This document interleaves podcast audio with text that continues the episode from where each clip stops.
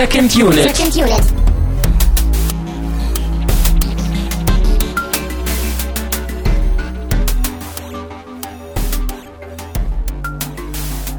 Herzlich willkommen zu einer neuen Sonderausgabe von Second Unit. Sowas hatten wir auch schon lange nicht mehr. Ein Special. Mein Name ist Christian Steiner und ich habe bei mir den Jan Peschel von der Cinecouch. Schönen guten Morgen. Guten Morgen. Ist tatsächlich morgens, äh, Samstag morgens 10 Uhr. Das ist äh, für alle, die es hören, ziemlich egal, aber für uns glaube ich nicht. Ich mag ja diese, diese Wochenend-Morgen-Podcast. Das ist so eine Stimmung von, ich habe noch nicht gefrühstückt, aber ich werde so beim Diskutieren wach. Gefällt mir. ich sehr falsch gemacht. Ich habe gerade eben schon gefrühstückt. Siehst du, Podcasten auf nüchternen Magen ist, äh, ist auch gut. Ja, geht schneller, ne? Ich glaube, man wird dann schneller wach. Das ist dann irgendwie, ich weiß auch nicht, so Biologie und sowas. Aber genau, wir sitzen jetzt äh, hier vor unseren Mikrofonen. Ähm, ein gutes, eine gute Woche nach dem Schluss der Berlinale. Mm.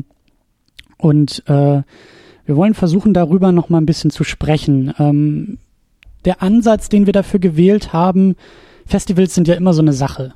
Festivalberichterstattung ist immer so eine Sache. Spätestens dann, wenn das Festival vorbei ist, interessiert es keine Sau mehr. Deswegen ist es, glaube ich, auch ein bisschen merkwürdig, dass wir das jetzt eine Woche später machen. Aber äh, wir haben uns dabei auch was gedacht. Wir wollen das Ganze ja so aufziehen. Wir haben uns eine gewisse Ruhe gegönnt zum Reflektieren auch und wir wollen das Ganze eigentlich auch eher aus einer größeren Metaebene vielleicht auch betrachten. Wir wollen eher über, wir wollen über die Berlinale sprechen, wir wollen über die Woche der Kritik sprechen, wir wollen über die Genrenale sprechen, aber wir wollen dabei eigentlich weniger über Filme sprechen, sondern eher über die Festivals selbst, weil ich gehe auch davon aus, wer das jetzt hier hört, war vielleicht gar nicht selber auf der Berlinale, kommt nicht aus Berlin, will nicht nach Berlin für sowas, muss auch gar nicht nach Berlin für sowas, sondern äh, ich würde eigentlich ganz gerne darüber sprechen, wie überhaupt auch ein bisschen abstrahiert vielleicht von der Berlinale, wie überhaupt so ein Festivalalltag für uns als Teilnehmer irgendwie ist, was so ein Festival überhaupt leisten kann, was diese genannten beispielhaften Festivals geleistet haben und ob das überhaupt funktionieren kann. Das ist vielleicht so der Ansatz, den wir hier wählen. Also ein bisschen allgemeiner über Festivals zu sprechen, äh, ist mir schon ein Anliegen. Vielleicht auch andere Festivals, die wir mal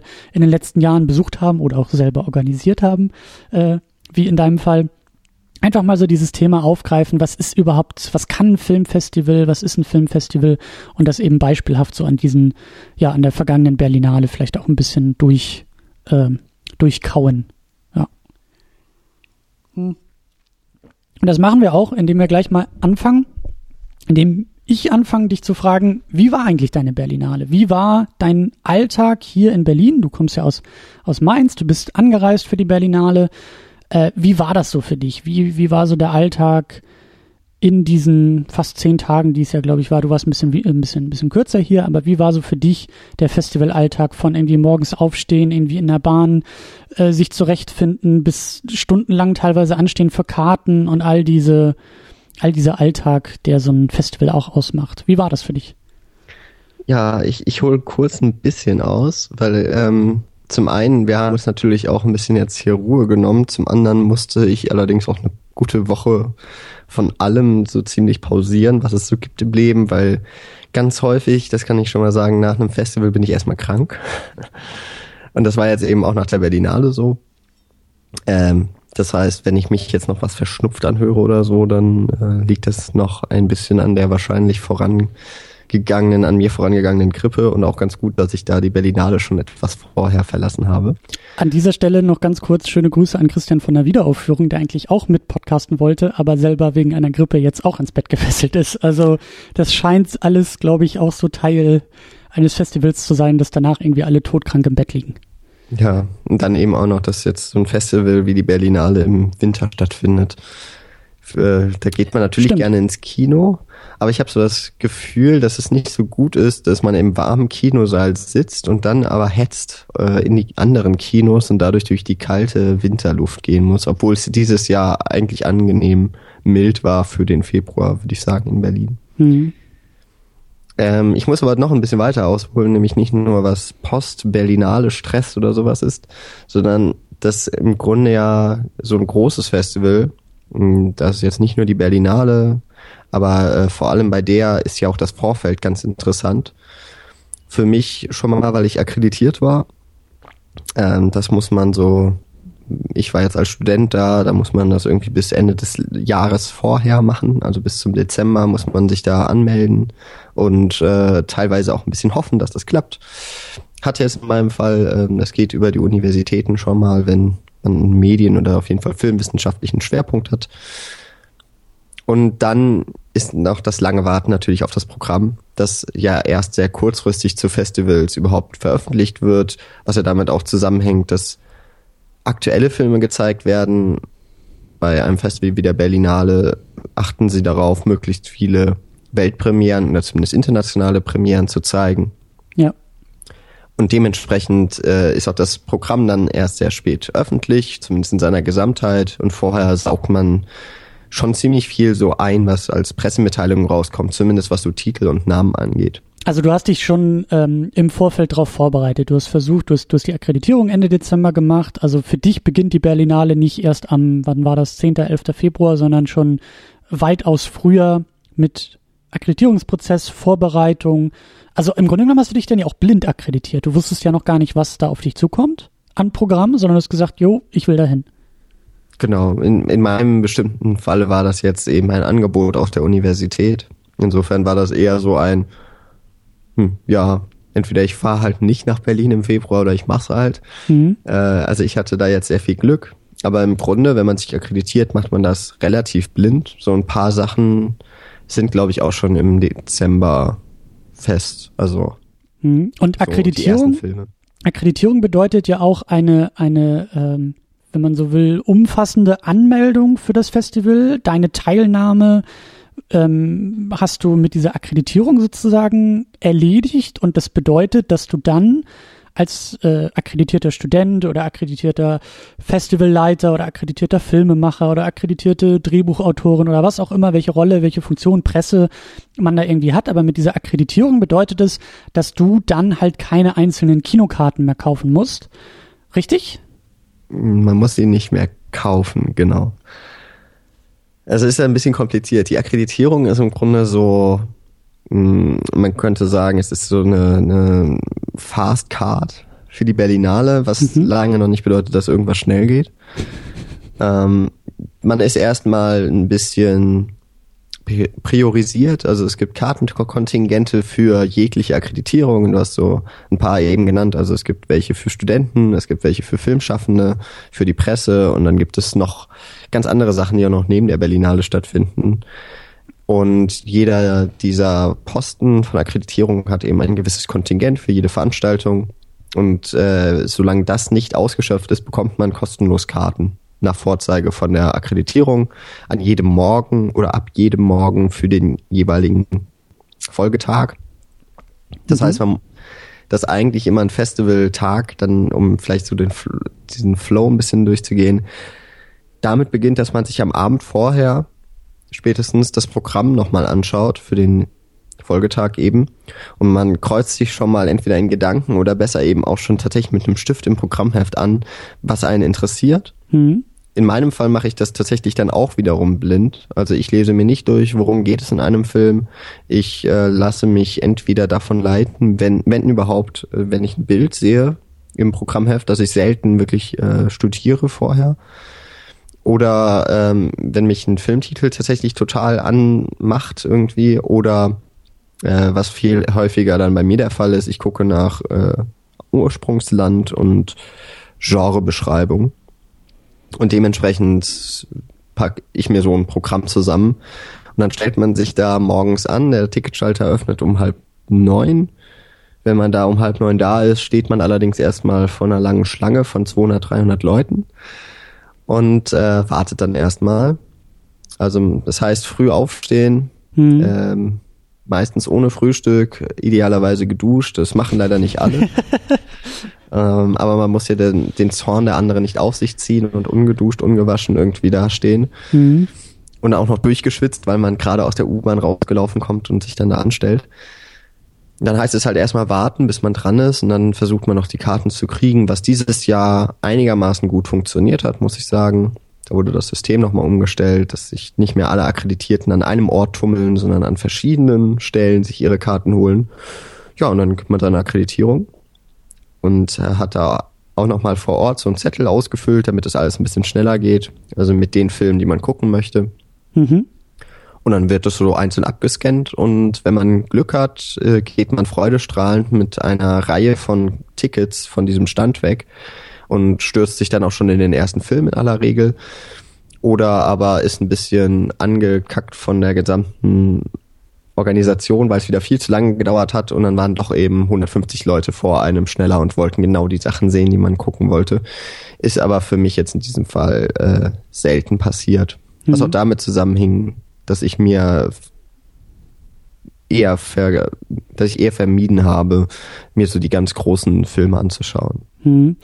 Ähm, und da ist auch schon so dieser, dieser Schlüsselmoment der Akkreditierung mit dabei. Also dieses Vorgehen von ähm, relativ unbedarft und blind durch das Programmheft suchen und einfach mal gucken, was äh, wirklich im allerersten Augenblick interessant sein könnte, ohne tiefer reinzugehen. Das ist halt ein Luxus, den du dir leisten kannst, wenn du akkreditiert bist, weil du eben nicht für jedes einzelne Kinoticket diese, ja, ich glaube mindestens irgendwie acht Euro, elf Euro, sonst was zahlen musst, sondern halt wirklich durch die Akkreditierung einmal irgendwie einen relativ geringen Preis ja in der Regel äh, äh, eine relativ geringe Summe gezahlt hast und dadurch dann so eine Art Flatrate halt hast. Und wenn man jetzt aber mal so so ähm, die andere Variante sich überlegt und das war eigentlich auch so meine, also meine Spoiler-Alarm, meine Berlinale war eigentlich fast keine Berlinale. Ähm, ich habe ganz ganz wenig überhaupt nur mitgenommen weil ich eben zum Beispiel nicht akkreditiert war. Ich habe das auch ein bisschen verschlafen, ähm, hatte da jetzt auch noch gar nicht so sehr die Absicht, auch so, so ein volles Programm wie du für die Berlinale zu fahren, sondern wollte mir das auch ein bisschen aus der Distanz angucken. Aber ich habe mir auch die Programmhefte mal ein bisschen studiert und da waren auch so ein paar Dinge dabei, bei denen ich gesagt habe, oh, das klingt interessant. Aber dann hatte ich halt immer wieder auch so diese, diese Rechnung im Kopf im Hintergrund, die da irgendwie mitlief, die sagt, naja gut, aber jedes Ticket kostet halt auch wirklich Geld. Und da ist halt die Hürde größer zu sagen, ich nehme jetzt mal irgendwas mit, was mich vielleicht auch nur, also es ist schwieriger dadurch Überraschungen zu finden und Überraschungen zuzulassen, weil du halt immer wieder für das Ticket selber bezahlst und auch diesen diesen äh, Prozess, was du ja auch erzählt hast, mit irgendwie lange anstehen und kriegt man überhaupt noch Karten und welche Vorstellung, ne, wenn so ein Film irgendwie dreimal die Woche läuft, welche Vorstellung ist vielleicht die beste, um vielleicht auch noch Karten zu kriegen und wann habe ich Zeit und wann habe ich nicht Zeit und so. Also diese ganzen Faktoren, wenn man eben nicht diese Berlinale Flatrate mit Akkreditierung irgendwie hat und dieses volle Programm fährt, das kommt dann sozusagen auch noch hinzu und ähm, das finde ich halt auch schwierig, dann sozusagen eher von außen so punktuell in diese Berlinale irgendwie über einzelne Sichtungen irgendwie, über einzelne Kinovorstellungen äh, irgendwie reinzukommen, weil das halt ein ganz anderer Modus ist auf einmal als eben das, was du gerade beschrieben hast. Ja, auf jeden Fall. Also so sich einzelne Tickets kaufen ist natürlich dann immer gefährlich, sage ich mal, wenn man blind reingeht, wobei heißt ja auch nicht, wenn man irgendwas, etwas, was im Programmheft interessant findet, dass das dann tatsächlich ein guter Film ist oder so weiter. Mhm. Also das, das ist auch noch so ein Problem, zu dem kommen wir sicherlich noch, was die Qualität der einzelnen Filme angeht.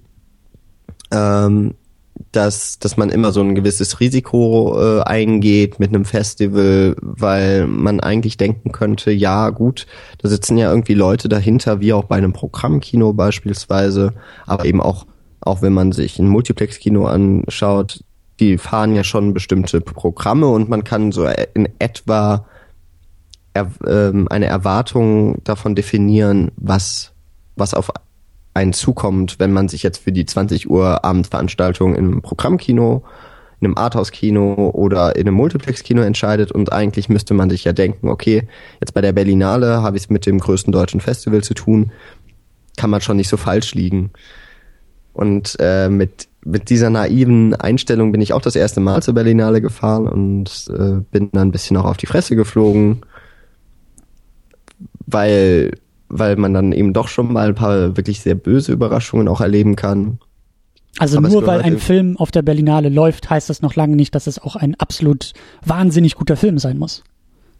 Genau. Also das, das ist noch überhaupt kein Qualitätsbeweis. Das wird allerdings auch äh, Festivals wie Cannes oder Venedig, Locarno, um jetzt mal die großen in Europa zu nennen, aber auch Toronto. Ähm, da ist man natürlich auch nicht davor gefeit, dass man mal eine irgendwie wirklich die Gurke des Jahres sieht.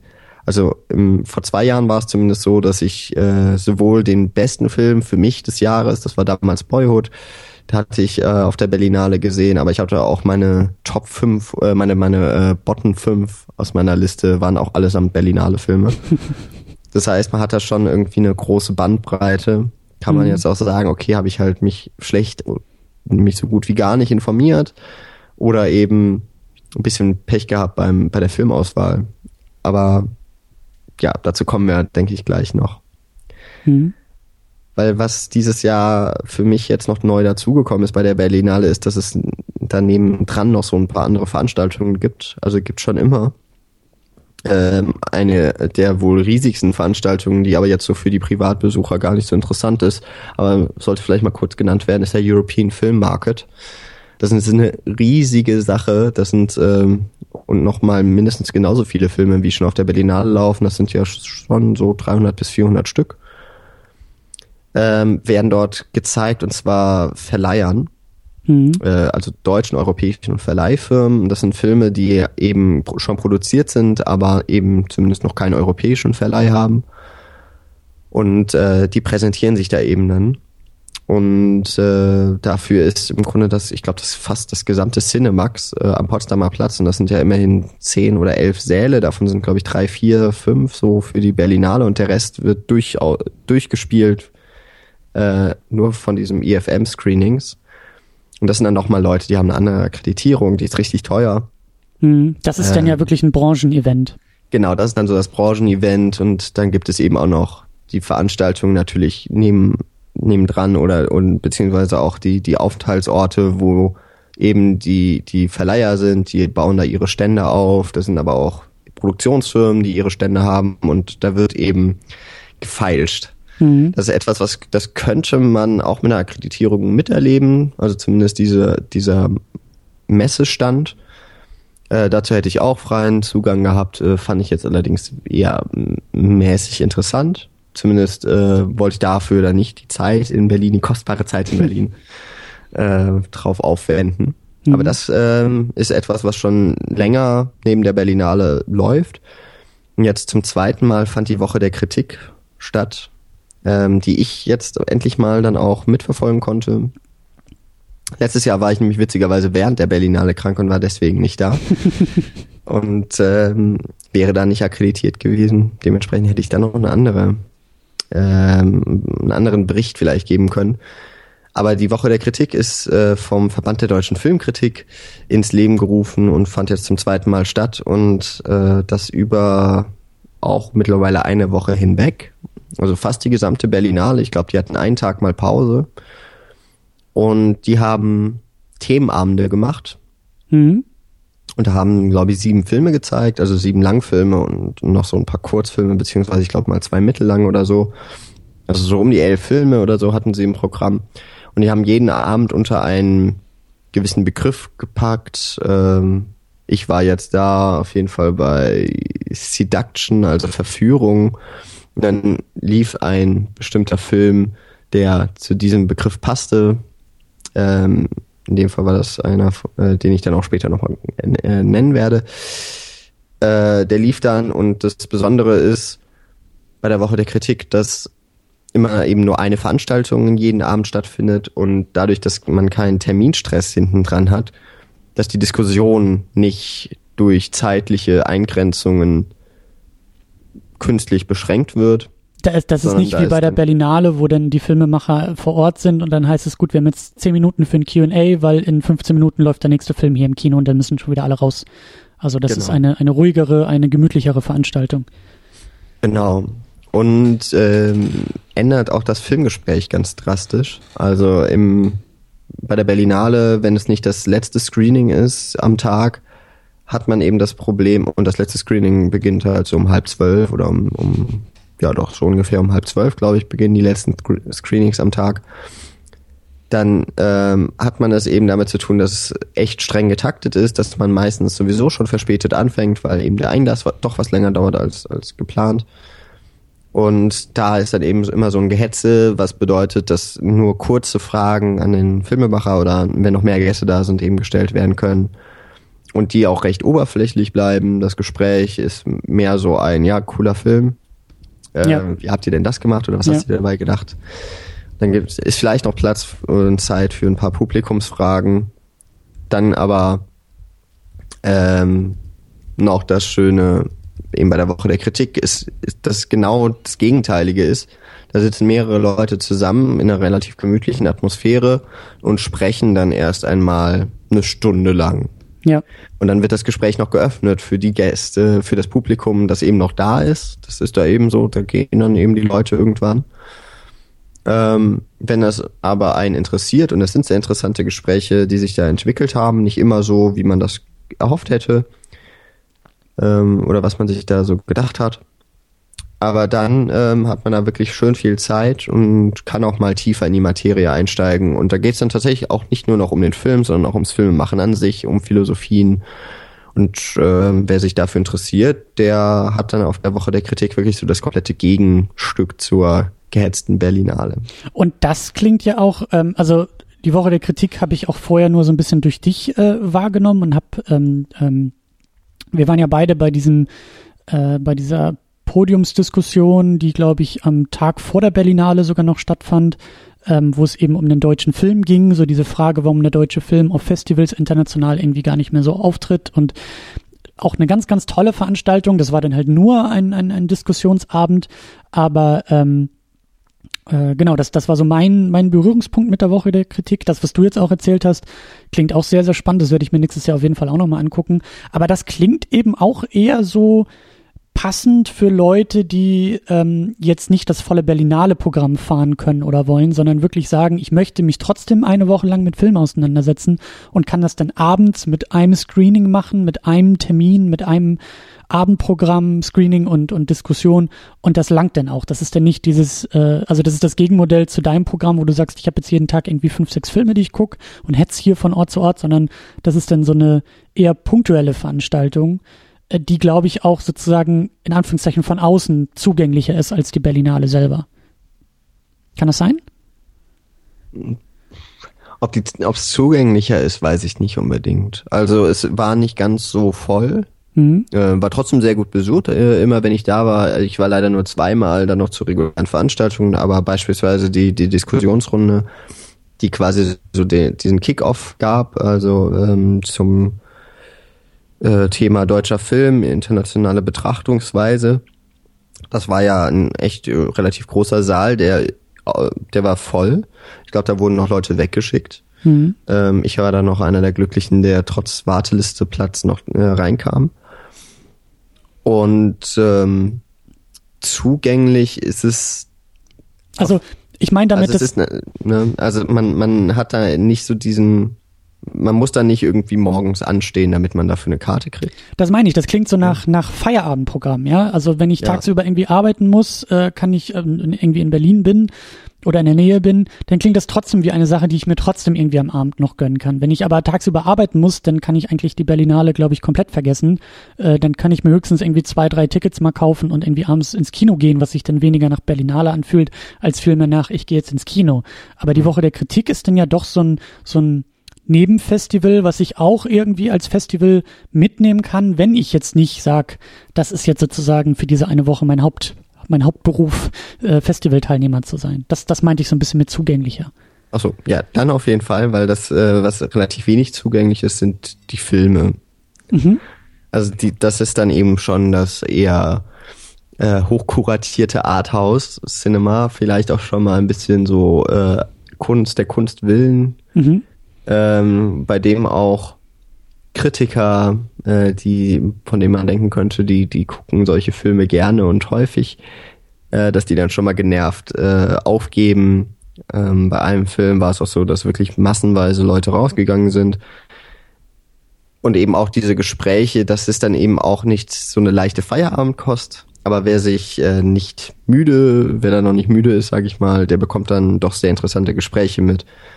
Aber ähm, von der Art und Weise, was, was einem präsentiert wird, würde ich tatsächlich sagen, ist die Berlinale häufig dann doch noch zugänglicher. Was mhm. auch ein bisschen das Problem der Berlinale eigentlich ist.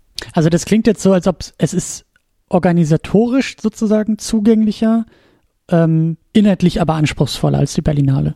Anspruchsvoll ist ein sehr gutes Wort, ja. Mhm.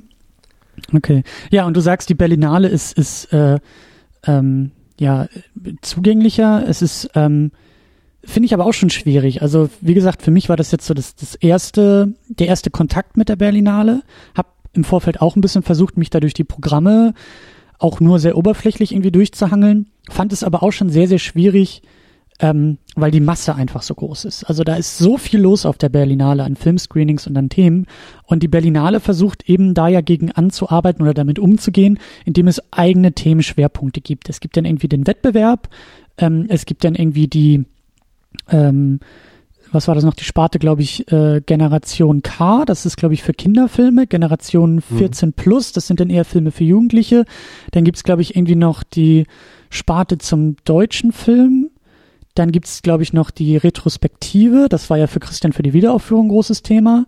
Ähm, auch übrigens an dieser Stelle Empfehlung, äh, hört euch meine Wiederaufführung rein, weil er ganz, ganz viel von der Berlinale da auch berichtet hat. Ähm, also man versucht schon, dieses riesengroße Programm, was irgendwie unter dem Dach Berlinale arbeitet, in Unterthemen aufzuspalten, um dadurch sozusagen einen besseren Zugang zu erleichtern, um, um, um, um Zugang möglich zu machen und zu sagen, okay, wenn ich mich hier eben nicht für Kinderfilme interessiere, dann weiß ich, in dieses Programmheft brauche ich gar nicht reingucken. Wenn ich mich aber für den Wettbewerb oder für internationale Produktionen ich weiß gar nicht, ob Hail Caesar auch Teil des Wettbewerbs war, aber hatte ja, glaube ich, auch irgendwie eine Premiere auf der Berlinale. Also wenn mich eher diese Art von Film interessiert, dann weiß ich, ich gucke da mal beim Wettbewerb, was da so los ist.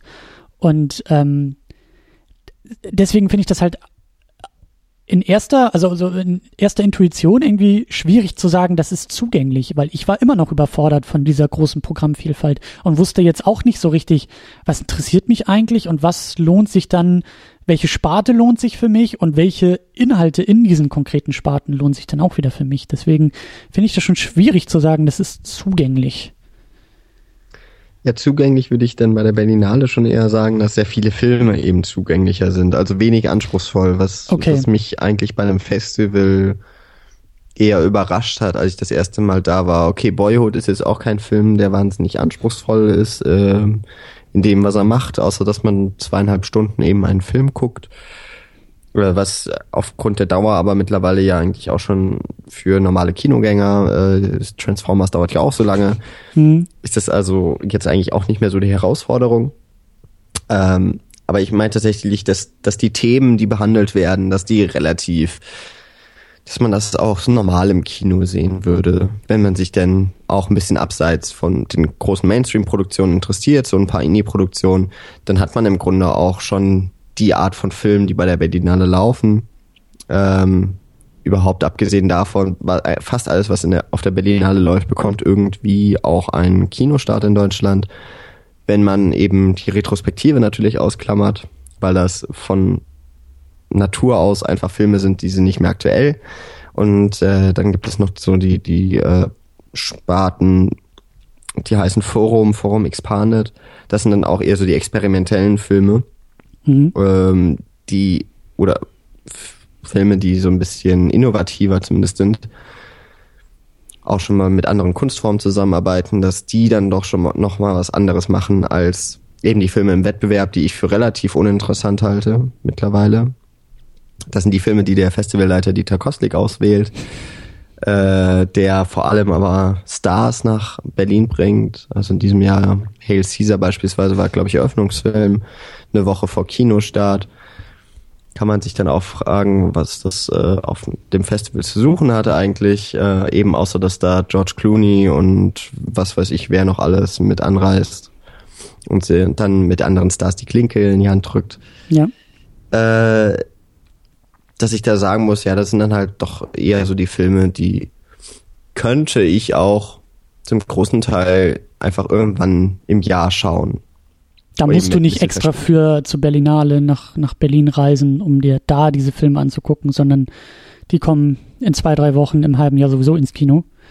Genau. Also mhm. bei so Filmen wie beispielsweise Hail Caesar, äh, vor, als ich das letzte Mal da war, war, glaube ich, äh, Grand Budapest Hotel der Eröffnungsfilm, der dann auch kurz darauf im Kino gestartet ist und noch schlimmer war Monuments Man, glaube ich, der eben auch einfach äh, eine Hollywood-Produktion ist, die wahrscheinlich in Babelsberg mit entstanden ist und deswegen auch gezeigt wurde. Ähm, dass dann, dann eben Filme wirklich so ein, zwei Wochen vor Kinostart gezeigt werden Äh, dann laufen sie auch noch offiziell im Wettbewerb, auch aus, wenn sie außer Konkurrenz laufen.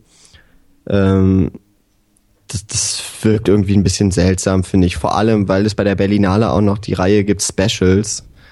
Da lief, glaube ich, letztes Jahr Fifty Shades of Grey dann ebenfalls wieder eine Woche vor Kinostart. Mhm.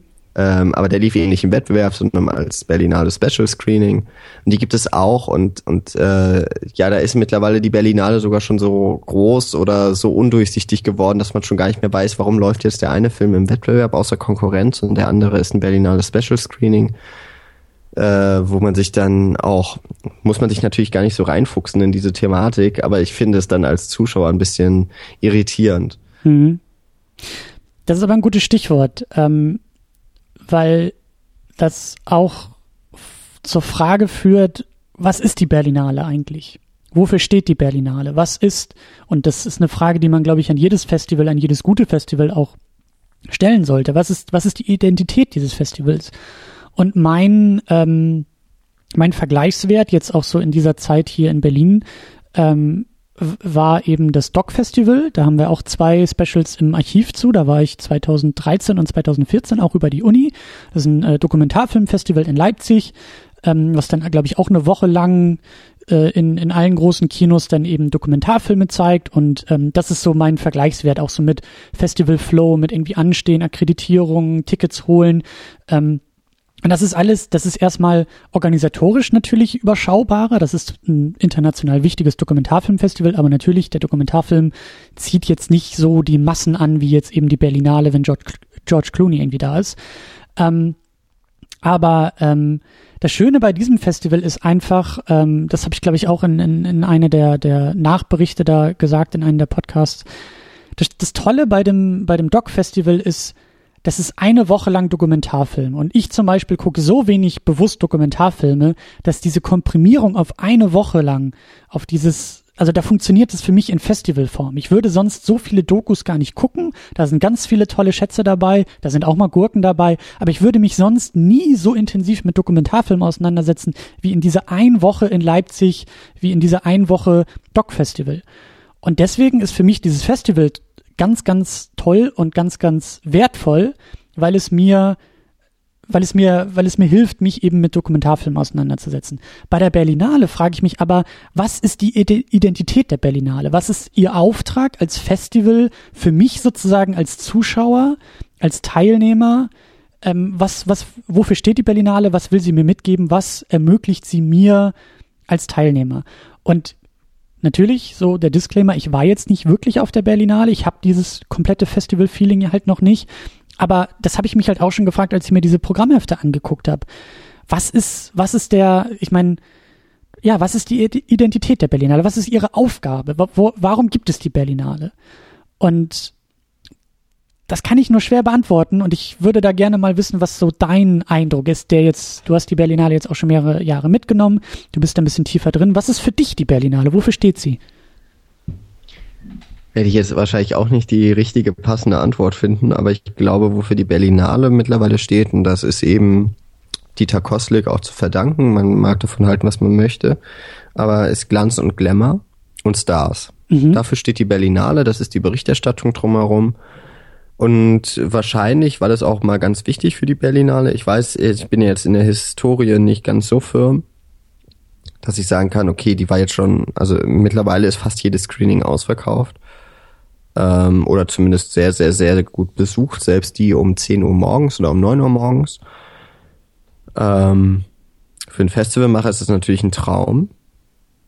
Ist jetzt mehr jetzt für mich so ein bisschen die Frage, ob das Festival mittlerweile nicht den diesen, diesen Sog hat, dass es auch diese Stars nicht mehr brauchen würde im Wettbewerb beispielsweise und dann vielleicht auch dort wieder die etwas mehr und, und interessanteren Filme zeigen würde. Wobei er beispielsweise jetzt auch eine Doku gewonnen hat, ähm, aus Italien, glaube ich, die ich nicht gesehen habe, ähm, aber als ganz guter Film mir herangetragen wurde. Äh, ansonsten würde ich sagen, hat die Berlinale an sich mittlerweile für mich so ein dieses, dieses Bild von einem Gemischtwarenladen. Mhm. Aber wenn man sich dann die einzelnen, einzelnen Sektionen anguckt, die stehen halt für etwas. Also klar, der Wettbewerb ist sehr stark verbunden mit der, mit dem, mit meinem Bild von der Berlinale eben als diesen Gala-Ort. Mhm. Aber dann gibt es eben die Perspektive deutsches Kino beispielsweise, die eben Debütfilme von deutschen häufig Filmhochschulabsolventen zeigt.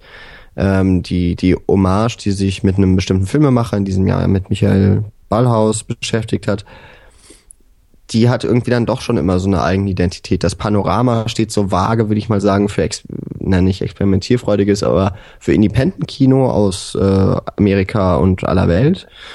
Äh, vor allem auch eben asiatische Länder. Und äh, das Forum, das hatte ich eben schon mal gesagt, das ist so das vage Experimentierfreudige. Und eben unter all diesem steht die Berlinale, die das gar nicht mehr alles fassen kann, weil es so groß geworden ist und so vielschichtig, dass man es auch gar nicht mehr so einfach beschreiben kann.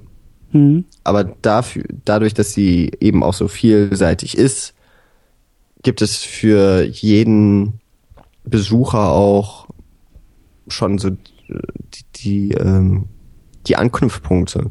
Wie beispielsweise für den Christian von der Wiederaufführung, der sich sagt, okay, ich fahre halt hin und gucke mir nur die Retrospektive an. Dann, dann hat man da auch genug Programm dafür. Da kann man von morgens bis abends alte Filme gucken. Mhm. Ähm, die dann meistens auch noch unter irgendeinem bestimmten Thema zusammengeführt wurden. Letztes Jahr war es, glaube ich, Glorious Technicolor. Äh, in diesem Jahr war es jetzt Deutschland äh, im Jahr 66, 67, Perspektiven aus Ost und West, äh, wo auch Filme zum ersten Mal aufgeführt wurden seit 50, 60 Jahren. Und das äh, ist schon, das ist schon so ein Ansatz, der gefällt mir ziemlich gut. Aber man, man hatte eben eher so die Berlinale als, als Deckel auf einen großen Topf voller hm. verschiedener Inkredenzien. Hm. Und, und äh, für mich ist nämlich auch beim, beim, äh, beim Doc Festival in Leipzig Festivalstimmung, also Festivalaustausch auch irgendwie mit, mit Teilnehmern. Ich meine, gut, ich hatte auch den Vorteil, dass ich halt über die Uni immer da war, mit meinem Studiengang und um mich herum halt irgendwie 10, 15 Leute, die halt mit mir dieses Festival erlebt haben. Und am Ende des Tages sitzt halt irgendwie bei einem Bier zusammen und fragst, hey, was hast du heute gesehen? Was habe ich heute gesehen? Was hast du heute gesehen? Und äh, so tauscht man sich halt aus und kann dann auch für den nächsten Tag sich Tipps abholen, Empfehlungen abholen und äh, so isoliert wie ja die einzelnen Sichtungen sind, ist dieses Festivalgefühl dann doch eher ein Gemeinschaftsgefühl irgendwie. Und so wie du das jetzt gerade auch beschrieben hast, ähm, frage ich mich, ähm, ob das bei der Berlinale denn überhaupt so richtig möglich ist, weil wenn die Berlinale eben so vielschichtig ist und auch so viele einzelne Rubriken anbietet, ist es dann nicht schwierig, am Ende eines Tages bei einem Bier irgendwie zusammenzukommen und zu sagen, wir reden jetzt mal über die Berlinale, weil jeder was anderes meint. Ja, der Christian von der Wiederaufführung redet über die Retrospektive, du redest vielleicht, oder ich rede über den Wettbewerb, du redest vielleicht über die Perspektive deutsches Kino. Und wir tauschen uns zwar aus und, und berichten über unsere Erfahrungen und sprechen vielleicht Tipps aus, aber das bleibt isoliert, weil ich mir nicht die Perspektive deutsches Kino angucken kann oder will, weil das einfach dann zu viel Programm wird. Für Christian ist das auch irrelevant, weil er in seiner Retrospektive bleibt. Also kann da überhaupt mit dieser großen Vielfalt, mit diesem Gemischtwarenladen überhaupt ein gemeinsames Gefühl von gemeinsamem Festival entstehen? Puh, ähm, ist natürlich auch immer die Frage, was man aus einem Festivalerlebnis macht. Ich habe mir jetzt in diesem Jahr, ich war auch letztes Mal schon in einer Gruppe von Studenten da, die ich kannte. Da war vielleicht das Gemeinschaftsgefühl noch ein bisschen größer, weil wir alle oder weil wir in einer großen Gruppe in einem Hostel gemeinsam waren. Mhm. Aber ähm, ich plane halt mein Programm unabhängig von allen anderen. Da lasse ich mich nicht reinreden, mit, außer eben, wenn mir gesagt wird, ist ausverkauft, äh, muss was, muss ich mir was anderes raussuchen. Aber meine, meine Planung mache ich unabhängig von anderen Leuten, weil ich mir halt denke, das ist halt jetzt, das ist jetzt die Chance, anderthalb Wochen aus einem Wust von 400 Filmen auszuwählen. Ähm, da mache ich jetzt mein Ding. Und dann hat man halt trotzdem so ein paar Überschneidungen. Und das Festivalgefühl, also die Berlinale ist auch so ein bisschen eben Branchending, ne? Hm. Also man trifft sich da nicht auf ein Bier irgendwie abends, sondern jeden Abend gibt es mal mindestens eine große Party, eher mehrere, äh, auf die ich aber auch noch nicht gegangen bin, weil ich sowieso schon nach so einem Tag Kino vollkommen groggy bin und äh, mit mit traurigen Blicken schon in die Zukunft schaue und denke, morgen geht dieser ganze Stress schon wieder los. Ähm, dass ich dass ich das halt noch nicht so mitbekommen habe. Aber dort das ist auch wie auf anderen großen Festivals. Ähm, da kommt halt die Branche zusammen und da werden dann auch schon mal, wird dann auch ein bisschen was geheuchelt und so weiter. Da werden aber im Grunde ja die nächsten Projekte auch geplant. Ich meine, da kommen die ganzen Leute zusammen. Ähm, also von Redakteuren, Produzenten, Regisseuren zu Schauspielern. Mhm. Das ist jetzt natürlich als Festivalbesucher so an sich, als, als normaler Gast, ist das relativ uninteressant. Für mich war das dann eher so, ich habe halt morgens in der Schlange Leute getroffen. Habe mich mal kurz zu denen gestellt, habe mit denen gesprochen, ja, was guckt ihr, was habt ihr schon gesehen, irgendwelche Tipps und ähm, insofern hat man in dem Falle schon so ein bisschen diesen Austausch. Aber auch da habe ich halt gemerkt, wenn dadurch, dass das Programm eben so voll ist und man hat das Gefühl, man hat eben nur zehn Tage, sich da durchzuschauen und äh, man geht, man fährt eben hin mit dem Willen, viele Filme zu schauen. Da hat man ja nicht mehr viel Zeit und kaum noch eine ruhige Minute und das mhm. macht eher so dieses Festivalgefühl ein bisschen kaputt vielleicht. Also das selbst, obwohl ich bestimmt so über die, die, äh, wie lange war ich jetzt auf der Berlinale? Sechs, sieben Tage. Ich glaube sechs Tage ähm, da habe ich bestimmt 50 Leute getroffen, irgendwie so im Vorbeigehen, die ich aus Mainz, Frankfurt hier kenne. Äh, wo ich mir auch denke, Wahnsinn, was Mainz muss leer sein. ähm, dass das eigentlich schon seltsam ist, dass man dann doch so wenig Zeit miteinander verbracht hat oder sich auch gar nicht mehr getroffen hat. Klar ist Berlin groß, aber so am Potsdamer Platz läuft man sich halt schon mal über den Weg. Und ja, genau, ist halt schon die Frage, was man daraus macht, ne? Mhm. Also, wir hatten ja das Schöne, ähm, dass wir noch dieses Blogger-Treffen hatten, mhm. äh, über das wir vielleicht ganz kurz noch was sagen können, ähm, das erstmal gut lief, wo wir uns eben, wo ich mir zumindest drei Stunden Zeit genommen habe und habe gesagt, okay, dafür ist jetzt die Zeit eingeplant. Ähm, ich setze mich da in, in das Haus der 100 Biere und, und trinke erstmal einen Kaffee. Wie man das so macht im Haus der 100 Biere? So macht, ne? Ja. Und ähm, ja, da, da hat man dann schon mal so den Austausch gehabt. Aber da haben wir auch gemerkt, Entschuldigung, haben wir auch gemerkt, äh, da sitzen dann eben Leute zusammen, die sind auch aus ganz unterschiedlichen Gründen jetzt gerade hier, mhm. also auf der Berlinale erstmal. Ähm, und, und gucken auch ganz andere Sachen. Und da hat man halt diese Gespräche so ein bisschen, wie du das, wie du das eben so skizziert hast. Der eine, der redet vom Wettbewerb, der andere von der Retro, der andere von der Perspektive, der andere vom Forum. Und man spricht so seine Tipps aus und man, man nickt auch eigentlich ganz interessiert, weil es geht ja immer um Filme. Aber angucken wird man sich dann irgendwie doch nicht oder nachholen. Weil man eben doch so in seinen Schienen, in seinen Bahnen ist, was ja auch okay ist. Ähm, aber man hätte eben auch genauso gut da Leute treffen können, die genau das gucken, was man auch guckt. Und dann, glaube ich, ist der Austausch ganz groß. Aber eben genau dadurch, dass so viel nebeneinander existiert, ist das dann schwierig, so ins Gespräch zu kommen, was aber ja nicht unbedingt bedeutet, dass es dann nicht diese Atmosphäre eines gemeinsamen Festivals aufkommt, weil man vielleicht dann trotzdem eher denkt, oh ja, okay, das, das gab's auch noch, okay, habe ich jetzt verpasst. Hm. Mhm. Gut, ist doof. Äh, dafür habe ich aber eben meine Filme in der Retro gesehen und das sehe ich so schnell nicht wieder im Kino. Mhm. Habe ich jetzt die Frage irgendwie beantwortet? ich, ich weiß es auch gerade nicht. Vielleicht ist auch die Frage selbst äh, muss, also die, die, die Metafrage ist, ob die Frage selbst überhaupt irgendwie gestellt werden kann und darf, weil, äh, wie gesagt, also das, ähm, ich, ich kenne das so von, von Leipzig halt. Äh, das war so mein Eindruck, als ich da eben zweimal war, dass da eben auch so Geheimtipps ausgetauscht werden können, weil auch da gibt's glaube ich, so mehrere Schienen, aber da ist der Konsens ein bisschen größer, eben weil das halt, weil die Unterschiede nicht so, nicht so groß sind, diese einzelnen Thementracks.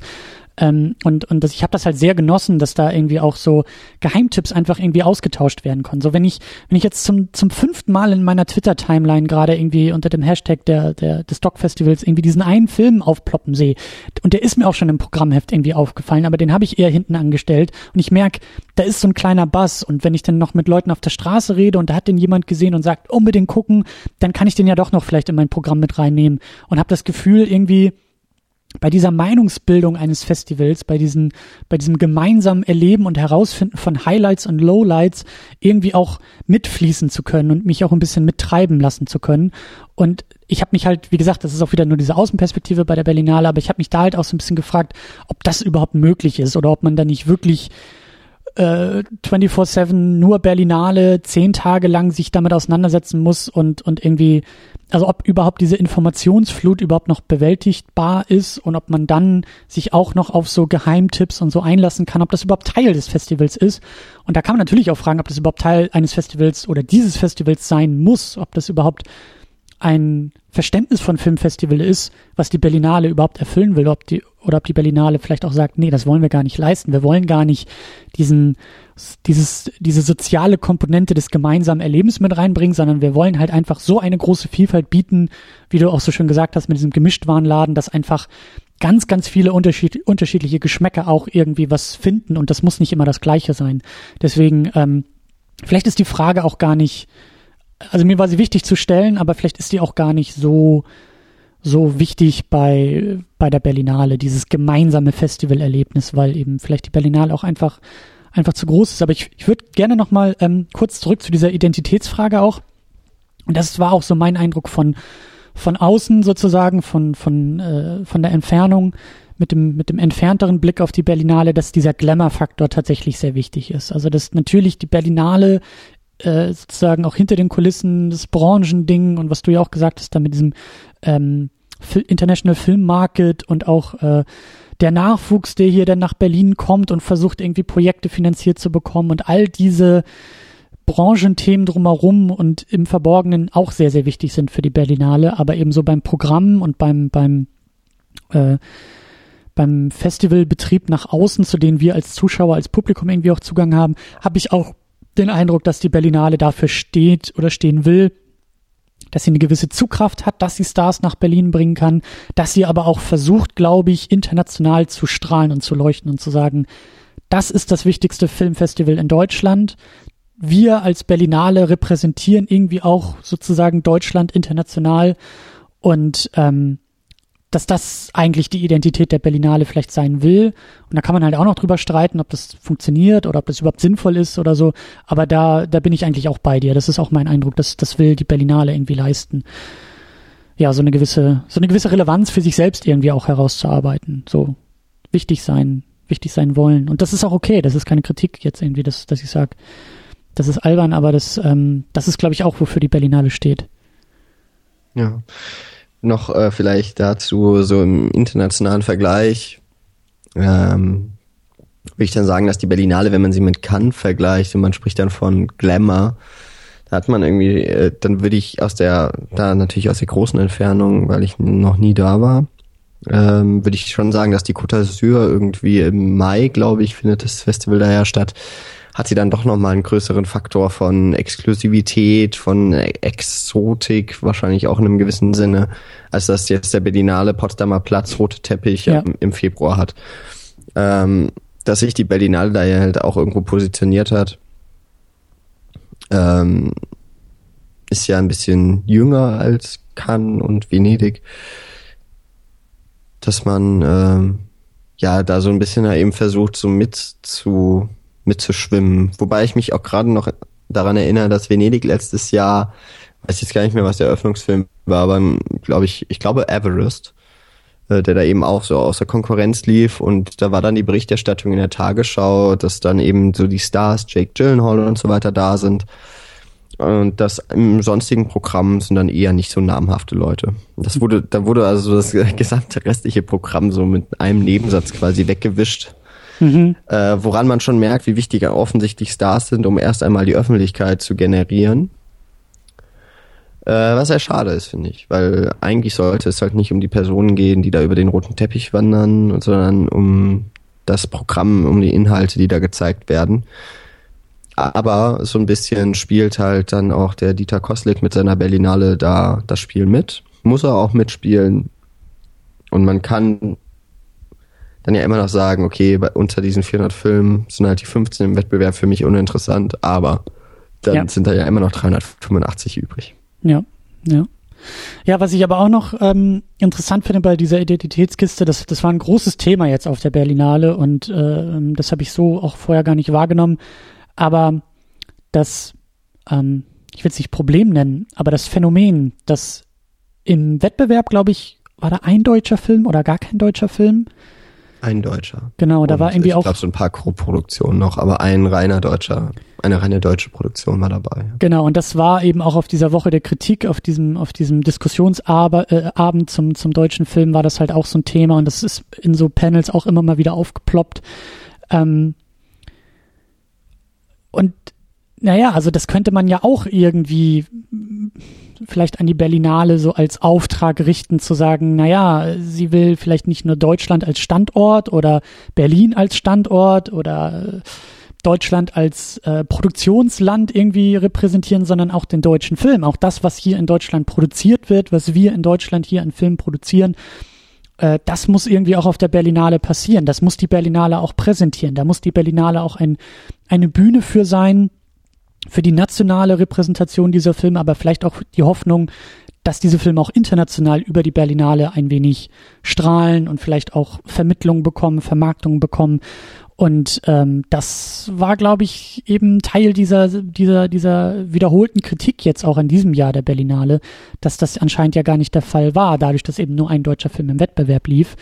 Ähm, ich weiß nicht, wie gesagt, ich hatte jetzt so meinen Erstkontakt mit der Berlinale, aber fand es sehr interessant, dass das eben auch immer wieder diskutiert wurde. Die Rolle des deutschen Films auf der Berlinale. Ähm, wie siehst du das? Also sollte, muss, ist das Aufgabe der Berlinale? Gibt es da für andere Filmfestivals? Äh, wie, wie, wie stehst du dazu? Wünschst du dir das von der Berlinale? Wünschst du dir, wenn du hierher kommst, irgendwie auch ähm, einen Zugang zum deutschen Film irgendwie zu finden über die Berlinale? Also dafür bin ich auch nach Berlin gefahren, um mir auch ein paar deutsche Filme anzugucken, habe dann allerdings sehr viel weniger gesehen, wenn man jetzt die Retro ausklammert, als ich eigentlich wollte. In diesem Jahr ist es sicherlich ein, äh, dann eben angesehen dieser Thematiken, die immer wieder mal angesprochen wurden, also bei, von eben den vom Kritikerverband eben quasi der internationale Standort des deutschen Films von der Berlinale selber gab es Diskussionsrunden zur Filmförderung, weil da gerade eine Novelle des Gesetzes ansteht. Ähm, dass man dann natürlich auch diesen, diesen Ort, die Berlinale als, als Veranstaltung, als Bühne auffasst. Und wenn dann eben auch noch passenderweise dann nur eine deutsche Produktion im Wettbewerb läuft, ähm, könnte man jetzt denken, okay, der deutsche Film muss ja wirklich am Arsch sein, um es mal auf gut Deutsch zu sagen. Ähm, ich meine, letztes Jahr war Victoria im Wettbewerb. Ich weiß gar nicht, wie viele deutsche Produktionen dann noch waren, aber der hat immerhin Silbernen Bären, glaube ich, gewonnen oder mehrere. Ähm, für, ich glaube auch für die beste Regie hat Sebastian Schipper gewonnen. Ähm, also da hatte man sogar mal einen wirklich guten deutschen Film. Ich erinnere mich aber auch daran, ähm, bei meiner Berlinale von vor zwei Jahren, oder ist es jetzt drei Jahre her, ich bin mir gar nicht so sicher. Da ähm, liefen mehrere deutsche Produktionen und da war auch keine wirklich gute dabei. Also zum einen halte ich es sowieso für eine gewagte These zu sagen, der Wettbewerb der Berlinale wäre ein, oder die Teilnahme am Wettbewerb wäre ein, eine Auszeichnung von Qualität, was es für mich nicht ist. Für viele andere übrigens auch nicht. Ähm, aber es bietet sicherlich eine Öffentlichkeit für, für den deutschen Film. Mhm. Ich sehe aber ich möchte jetzt die Berlinale da nicht in die Pflicht nehmen, weil zum einen kann sie nur mit den Filmen arbeiten, die angeboten werden. Da liefen immer mal gute, aber eben, also viel von Christian Petzold beispielsweise hat auf der Berlinale seine Premiere gefeiert. Aber das heißt da doch lange nicht, dass die Filme, die auf der Berlinale laufen, erstmal gut sind oder sowas. Ähm, es wäre natürlich schön, wenn auch im Wettbewerb mehr deutsche Filme laufen würden. Aber halt nicht so oft Teufel komm raus. Und ich glaube, das wurde auch in dieser Diskussionsrunde gesagt, dass es durchaus Jahre gab in der Berlinale, da liefen deutsche Filme im Wettbewerb und man hat sich eigentlich nicht anders erklären können, dass sie liefen, außer eben, dass es deutsche Produktionen waren. Ich habe generell das Problem, dass sobald Berlin im Titel eines Films steht, äh, steht er schon mal bei Koslik oder generell wer auch immer, steht er schon mal weit oben auf der Liste der Filme, die man zeigen müsste. Also ich habe halt jetzt nur einen Wettbewerbsfilm gesehen, das war Alone in Berlin und der war ziemlich schrecklich. Äh, wurde natürlich auch in Deutschland produziert. Mhm. Ähm, ist aber eine internationale Produktion mit einigen deutschen Darstellern, wahrscheinlich in Babelsberg ähm, gedreht. Und das, das hatte ich jetzt auch schon öfter, dass halt Filme in Babelsberg technisch einwandfrei gemacht wurden. Dann liefen sie auf der Berlinale und sie liefen auch offensichtlich nur, weil zum einen das Medienboard Brandenburg hinter, hinten dran stand und weil es in Babelsberg gedreht wurde. Ich denke aber, dass es jetzt international der dem deutschen Film vor allem eben nur hilft, wenn auch, wenn er eben auch auf internationalen Festivals läuft. Und da halt in den Wettbewerben. Da ist halt echt die Frage, warum er das nicht tut. Und ich habe eben auch nach dieser Diskussionsrunde schon mal überlegt, ja, ist vielleicht nicht das Problem, dass, äh, dass für junge deutsche Filmemacher beispielsweise es erst einmal schon ganz wichtig ist, überhaupt auf einem Festival zu laufen. Und gerade so für Debütfilme ist der Max-Ophüls-Preis äh, da die eine der ersten Adressen, die Berlinale dann so die zweite, ist äh, übrigens eben auch Januar, Februar. Ganz passend, dass das dann auch das Jahr startet. Vielleicht äh, ist das Problem auch einfach, dass die Filme dort angenommen werden. Die Filmemacher oder Produzenten, Verleiher, wenn es schon gibt, sind froh darüber, und die großen Festivals, ja auch die Berlinale, zeigt ja gerade was deutsche Filme angeht, dann eigentlich ungerne Filme, die schon mal eine Deutschlandpremiere hatten. Und andere Festivals wie Cannes zeigen ungern Filme, hm. die, oder ungerner Filme im Wettbewerb, wenn sie nicht eine Weltpremiere sind. Und ich könnte mir auch gut vorstellen, dass viele deutsche Filme einfach nicht international laufen, weil sie schon vorher auf einem deutschen Festival ihre Weltpremiere gefeiert haben. Ist jetzt auch eine These natürlich, die es vollkommen haltlos.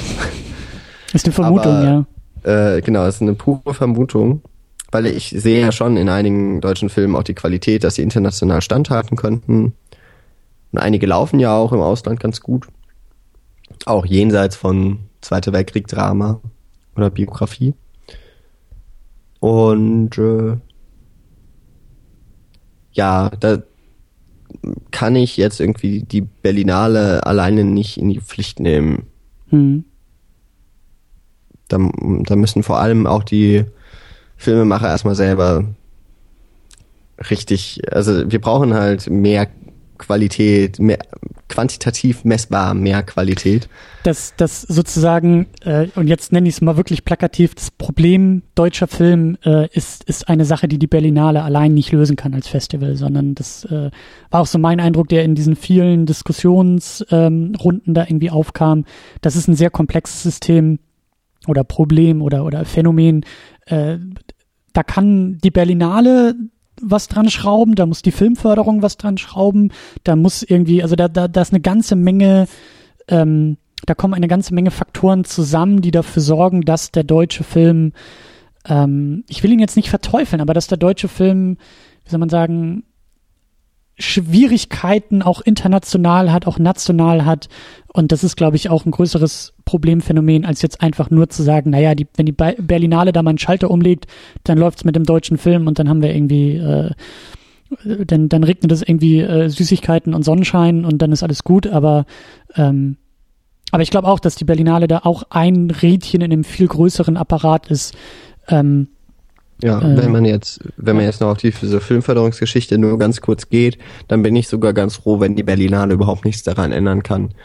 Weil äh, wenn wenn dann eben doch die Filme, wenn jetzt auf einmal die Filme international Erfolg hätten, dann würde das ja dem Filmförderungsgesetz und alles, was da gemacht wird, sogar recht geben. Und das ist ja offensichtlich jetzt seit Jahrzehnten oder zumindest seit einigen Jahren ist das ganze System festgefahren in seinen Strukturen und muss dringend geändert werden und es wäre ja jetzt eigentlich fatal, gerade in dieser Zeit, wo wir, wo man jetzt endlich mal so weit ist und sagt, okay, da muss man was ändern. Und es wird nicht von heute auf morgen passieren, das ist ganz klar. Aber da ist eigentlich jetzt ganz gut, dass die Filme weiterhin international dann erstmal nicht diesen Erfolg bekommen, den, mhm. den man sich eigentlich erhofft hätte mit dem, mit diesem, äh, mit der Filmförderung und die man mal hatte. Ähm, sondern es muss sich halt erstmal was an dem System ändern, Und dann glaube ich auch, wenn man die richtigen Stellschrauben verstellt, dann ist auch der deutsche Film in einer größeren Masse wieder international konkurrenzfähig. Mhm. Und man traut sich eben auch die richtigen Filme voranzustellen und eben nicht das x-te Zweite Weltkriegsdrama. Das ist die perfekte Überleitung zu einem Punkt, den ich gerne noch ansprechen wollte, nämlich zu der Genrenale. Äh, da habe ich auch fleißig getwittert, als ich da war. Ähm, du hast ja auch schon von der Woche der Kritik als so, ähm, ja nicht Nebenveranstaltung, aber als äh, weiteres Programm neben der Berlinale. Die Woche der Kritik ist ja unabhängig von der Berlinale. Sie findet halt zur gleichen Zeit statt, aber es ist jetzt ja eben kein, kein ähm, offizieller Programmpunkt der Berlinale sozusagen.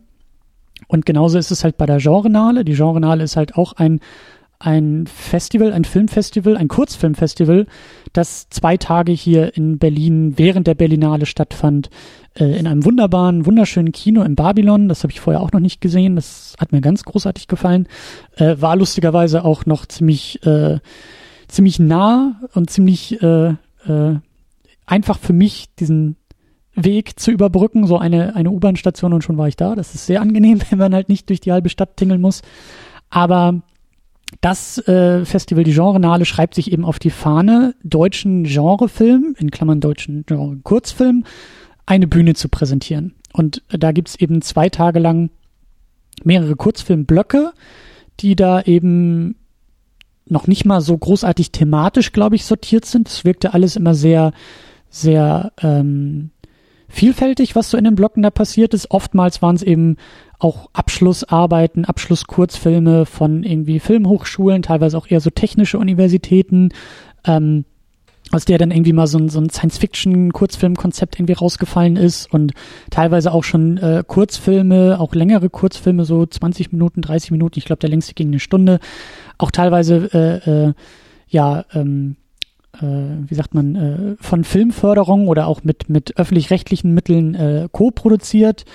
Ähm, also durchaus ähm, eine große Bandbreite von Qualität, aber auch von Inhalten. Da gibt's dann Science-Fiction-Kurzfilme, da gab's auch äh, die ein oder andere ähm, Comedy dazwischen, dann irgendwie auch äh, ja, natürlich Zombie-Film und, und Horror und Mystery und Action jede Menge und ähm, das war sehr, sehr interessant, dort eben zwei Tage im Babylon-Kino zu sitzen und da einfach auch ein, ein, also die, die, die Menge war halt auch sehr, sehr groß, weil es ja eben Kurzfilme sind, aber eben die Vielfalt war auch sehr, sehr groß. Und äh, das Festival wird von zwei Leuten organisiert, die da auch eine Menge Herzblut reinstecken und ähm, äh, ja, also ein, im Gegensatz zur Berlinale, wenn man so will, ein ganz klares Profil zeigen und tragen, eine ganz klare Aufgabe haben. Natürlich durch ein Festival, das zwei Tage lang geht, von zwei Leuten irgendwie hauptorganisiert wird, natürlich auch einen ganz anderen Rahmen bietet und auch eine ganz andere, geringere Komplexität als die Berlinale selber hat natürlich. Aber ähm, das hat mir sehr, sehr gut gefallen. Also das, das war wirklich ähm, sehr, sehr schön mit anzusehen, was da auch von jungen, von Nachwuchsfilmschaffenden ähm, für Ideen existiert, was da auch gemacht werden will. Natürlich sind das, wie gesagt, oft Abschlussarbeiten, die jetzt auch nicht unbedingt irgendwie auf Wirtschaftlichkeit oder auf den Markt oder auf dem Publikum irgendwie produziert sind. Und ähm, umso spannender ist es eben zu sehen, was da dann eben auch gemacht wird. Aber ähm, auch da war es eben spannend, so weil dieses, also für mich war das Thema eigentlich so während der Berlinale ständig so der deutsche Film, die Probleme der Finanzierung des deutschen Films, wie wird der deutsche Film gemacht, wer hat da irgendwie Mitspracherecht, was wird eben auch nicht gemacht, welche Hürden gibt es da. Das war so für mich das, was so aus der Entfernung irgendwie ähm, mich auch beschäftigt hat und mich am meisten interessiert hat. Und da war die Journale auch sehr, sehr spannend, weil äh, zu fast jedem Kurzfilm auch ein Q&A gemacht wurde. Danach kamen dann eben äh, die, die Filmschaffenden irgendwie auf die Bühne. Ähm, kleine Randnotiz, hat mir nicht ganz so gut gefallen, wie diese äh, Q&As äh, durchgeführt wurden, weil das sehr unvorbereitet wirkte und ich äh, kein großer Fan bin von so Fragerunden, die dann irgendwie damit starten, dass man fragt, ja, äh, erzähl doch mal ähm, das Ende. Wie darf ich das verstehen? Oder wie habt ihr denn euren Film gemacht? So, das war alles ein bisschen, ein bisschen unvorbereitet leider. Aber interessant war oft bei den Antworten dieser Filmschaffenden, dass da auch ganz viele Widerstände erkennbar waren. Also einer meiner Highlights von diesem Festival kam, glaube ich, aus München. Das war so eine, so eine, da kommen wir nachher auch noch zu, aber das war so ein bisschen so Tarantino-eske, sehr durchgestylte, minimalistische Action, äh, Sequenz schon fast, also so ein Kurzfilm, der eigentlich so so ein fast nur so eine Sequenz irgendwie war oder so, so, so ein, ein, eine Kernszene irgendwie sehr atmosphärisch aufgearbeitet hat und hat mir, wie gesagt, sehr gut gefallen, sehr bildstark, sehr stilistisch, sehr stilstark. Und dann kommt der Filmemacher auf die Bühne und sagt, naja, also an meiner Hochschule hat den Film irgendwie niemand gefallen und äh, das war meine Abschlussarbeit und ich musste darum kämpfen, dass ich das überhaupt so machen durfte, weil es eben hieß, das sei ja inhaltslos und äh, hätte keine Aussage. Und ähm, das war eben interessant, dass diese Schwierigkeiten, die Filmschaffende im großen Stil oft irgendwie haben, ähm, zumindest war das mein Eindruck auf der Berlinale, dass da oft auch geklagt wurde, was überhaupt irgendwie in Deutschland produziert werden darf, werden soll. Und das geht so oft in diese Richtung, was du ja auch so ange, angedeutet hast, so mit, ja, ja, Zweiter Weltkrieg und schon läuft das. Und dann kommt eben aber auch dieser Nachwuchs, der eigentlich ja relativ frei von allen möglichen Vorgaben sein dürfte, weil er eben noch nicht irgendwie zur Filmförderung rennt und noch nicht irgendwie die großen Produktionen hat. Und selbst da ist oftmals das Problem, dass irgendwie auch nicht, nicht immer, gibt, gab auch ganz viele tolle Geschichten von Professoren, von, von Lehrstühlen, die gesagt haben, ja, mach und sehr, sehr gut gefördert haben, aber oftmals auch irgendwie so, ähm, gegenteilige Geschichten erzählt wurden, dass gesagt wurde, na ja, so an, an meiner Hochschule äh, äh, bin ich der Außenseiter mit so einem kleinen Genrefilm, der irgendwie Action oder Zombies machen will und äh, ich bin so das Schmuddelkind und werde von allen irgendwie nur do doof angeguckt. Äh, das war auch schon interessant, dass selbst in diesen Strukturen, die ja eigentlich relativ frei sein könnten, dass da auch schon so dieses Denken manchmal den Nachwuchsstudierenden irgendwie so eingepflanzt wird. Aber ähm, um das abzuschließen, ganz klare Empfehlung, Genrenale, wer irgendwie Bock hat auf anderes deutsches Kino, wer Bock auf Kurzfilme hat, wer Bock auf äh, Nachwuchs auch hat, auch tolle Diskussionen, die da geführt wurden, äh, ganz klare Empfehlung, sich die Genrenale anzugucken und äh, da hatte das zum Beispiel auch bei mir geklappt mit der Akkreditierung, so dass ich da eben auch so viel wie möglich mitnehmen konnte. Genau. Warst du auf dem Panel mit Filmemachern? Mhm. Wie war das denn? Weil es gab, die finde ich eigentlich immer ganz interessant. Es gab, es gab so zwei, ähm, also es war ja zwei Tage und es gab so zwei äh, äh, Panel-Veranstaltungen mehr oder weniger. An jedem Tag eine, das war so zur Mittagszeit. Das war am ersten Tag war das noch irgendwie der der Pitch. Das war dann irgendwie, ähm, äh, was ich auch total spannend finde, so als Einblick auch in den Prozess des Filmemachens. Ähm, dass Filme ja auch erstmal irgendwie gepitcht werden müssen. Also sie müssen halt irgendwie vorgestellt werden. Du brauchst ja irgendwie äh, Finanzierer oder, oder Produzenten oder so. Und das wurde da halt auch schon mal so ein bisschen durchgespielt. Also da konnten sich halt Leute anmelden, Filmstudenten oder auch teilweise äh, äh, Quereinsteiger oder was auch immer, aber die konnten dann halt äh, sich vorher anmelden und wurden dann zugelassen oder nicht zugelassen, aber standen dann auf einer Bühne und hatten dann also, ich glaube, fünf Minuten, zehn Minuten Zeit, ihre Idee zu pitchen. Ob das jetzt nun irgendwie eine TV-Serie ist oder ein Kurzfilm oder ein Langfilm oder ein Science-Fiction oder was auch immer. Aber die haben sich dann eben auch uns als Publikum gestellt, standen dann auf der Bühne, haben gepitcht und dann gab es halt ein Panel von drei Leuten, die äh, verschiedene Erfahrungen irgendwie mit sich gebracht haben. Ich glaube irgendwie auch eine Person aus der Filmförderung und irgendwie ein äh, unabhängiger deutschsprachiger Produzent, der glaube ich auch so bei diesen Till Schweiger Geschichten irgendwie dabei war und ähm, also so ein Expertengremium sozusagen, was dann auch diesen Pitch bewertet hat und eben nicht nur nicht nur inhaltlich, sondern auch wie der Pitch selber aufgebaut ist, wie diese Präsentation rüberkam und so. Das war super spannend mit anzugucken und da gab es auch ganz viele tolle Ideen. Und am zweiten Tag gab es dann eben so ein Diskussionspanel zum ähm, deutschen Genrefilm, zum Stand des deutschen Genrefilms und da waren eben auch vier, ähm, leider war das nur ein Männerpanel, das hätte man vielleicht auch noch ein bisschen, ein bisschen in Zukunft äh, anders gestalten können, aber da war eben unter anderem der Nikias Christos vom äh, Bunker, der Regisseur vom Bunker saß da auch auf der Bühne. Dann saß da einer, der, glaube ich, irgendwie bei ZDF Enterprises irgendwie sitzt, was so eine eher unabhängige Produktionsfirma ähm, ist, die natürlich irgendwie eng mit dem ZDF arbeitet, aber, glaube ich, nicht zum ZDF gehört. Dann war da ähm, ich hätte mir die Namen merken sollen. Da war ähm, der eine Filmemacher, ich glaube aus der aus der Nähe von Köln kommt der, der irgendwie mit so Fanfilmen, so äh, ähm, genau Warhammer 40k hat er irgendwie einen Fanfilm gemacht ja, und irgendwie jetzt ist er irgendwie mit mit ähm, Cthulhu irgendwie dran und versucht da so ein bisschen Mystery äh, auf die Beine zu stellen. Und dann war da noch ähm, einer der Filmemacher von diesem Sky Sharks, der da jetzt glaube ich auch gerade noch gemacht und produziert wird, so, so ein ja so in Richtung Sharknado irgendwie sich positioniert und äh, halt so eine deutsche Produktion ist irgendwie so Iron Sky mäßig. Nazis haben irgendwie fliegende Haie als Waffe erfunden und kommen irgendwie dann aus der Vergangenheit wieder und alles sehr abgedreht, aber eben so vier doch eher unterschiedliche ähm, Köpfe und äh, Erfahrungen, die da auf der Bühne waren. Und äh, das Panel war sehr, sehr gut moderiert. Das hat mir sehr, sehr gut gefallen. Da waren tolle Fragen. Das war, also ich hätte, ich glaube, das ging zweieinhalb Stunden, zwei Stunden oder so. Ich hätte da noch fünf Stunden sitzen können und den allen zuhören können. Äh, ganz, ganz toll gemacht. Und besonders schön war eben auch bei diesem Panel, dass es halt niemals so in diese in dieses äh, wehleidige Meckern überging von alles ist schlimm und alles ist furchtbar und die Filmförderung muss abgeschafft werden, sondern es war ein sehr konstruktives Panel, was einfach auch sehr ähm, zuversichtlich, äh, glaube ich, der ganzen Sache gegenübersteht, aber eben auch äh, ja so aus dieser aus dieser Innenperspektive über den Genrefilm, über den deutschen Genrefilm gesprochen hat und das hat mir sehr sehr gut gefallen. Ja, ich weiß nicht, ob es da Aufzeichnung zu gibt. Gibt. Ich weiß nicht, ob das irgendwie nochmal ins Netz gestellt wird. Aber es war auf jeden Fall ein sehr gutes Panel. Ja, ich hoffe ich doch, dass es, ich weiß noch, vom ersten Jahr wurde das Panel online gestellt. Das war ziemlich, das war ziemlich interessant. Da war damals Christian Albert, glaube ich, dabei und das zweite Jahr war dann, glaube ich, mit Dominik Graf. Also haben sie auch immer ein paar Filmemacher, auch schon mal etabliertere, ja. die sich doch auch auskennen. Ja.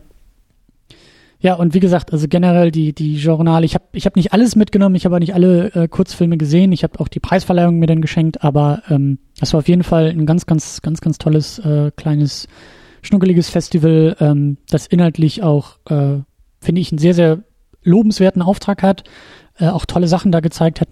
Klar gab's auch mal Gurken, aber ähm, auch gut besucht war. Also das war eigentlich fast immer voll also diese, diese Kurzfilmblöcke waren, waren sehr, sehr gut besucht und ähm, das hat mir, das hat mir gut gefallen. Das stimmt mich auch ein bisschen zuversichtlich. Ähm, ich, ich glaube, also das ist ja, ne, ich bin ja auch immer noch dabei, ein bisschen so mich weiter mit dem deutschen Film auseinanderzusetzen und äh, das war auf jeden Fall ein gutes Zeichen. Also das, was so im Großen im Rahmen der Berlinale oft kritisiert, diskutiert wurde, auch ne, bei diesem Abend der Woche der Kritik, so was ist eigentlich der internationale Stand des deutschen Films und was sind denn da für Themen und Motive und was erzählt der deutsche Film eigentlich so, das war interessant dann eben nochmal so in diesem Nachwuchskontext im Kurzfilm sich anzugucken und äh, oftmals waren es natürlich auch eher so Stilübungen und eher so ein, ein ähm, was jetzt keine Kritik sein soll, aber eher ein, ein, ein Nachmachen von großen Produktion oder von, von dem, was irgendwie Hollywood auch oft liefert und zeigt.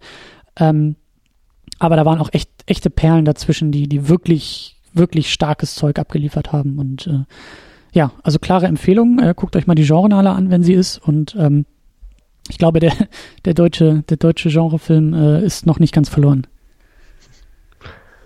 Das ist doch eine sehr rosige, blutig rosige ja. äh, Vorstellung. Ja. Ja, ich glaube, wir können noch ein paar kurze Filmtipps abliefern. So ein paar Highlights, die uns, glaube ich, begegnet sind. Ähm, und äh, ich glaube, dann sind wir auch mehr oder weniger durch mit dieser sehr erschöpfenden, aber sehr äh, umfassenden äh, Diskussion zum, zur Berlinale, Genrenale, zum Filmfestival, zum Festivalbetrieb. Ähm, Willst du da vielleicht anfangen? Also, äh, was war so, was waren so deine Filmtipps, die man sich vielleicht irgendwie mitschreiben kann und mal gucken soll, ob die irgendwie und wann sie laufen, wo sie laufen, wie sie laufen? Was ist dir so bei der Berlinale begegnet? Ja, kann ich gern machen. Ich ähm, habe mich, während wir geredet haben, nochmal kurz umentschieden, damit es hier nicht zu viele werden.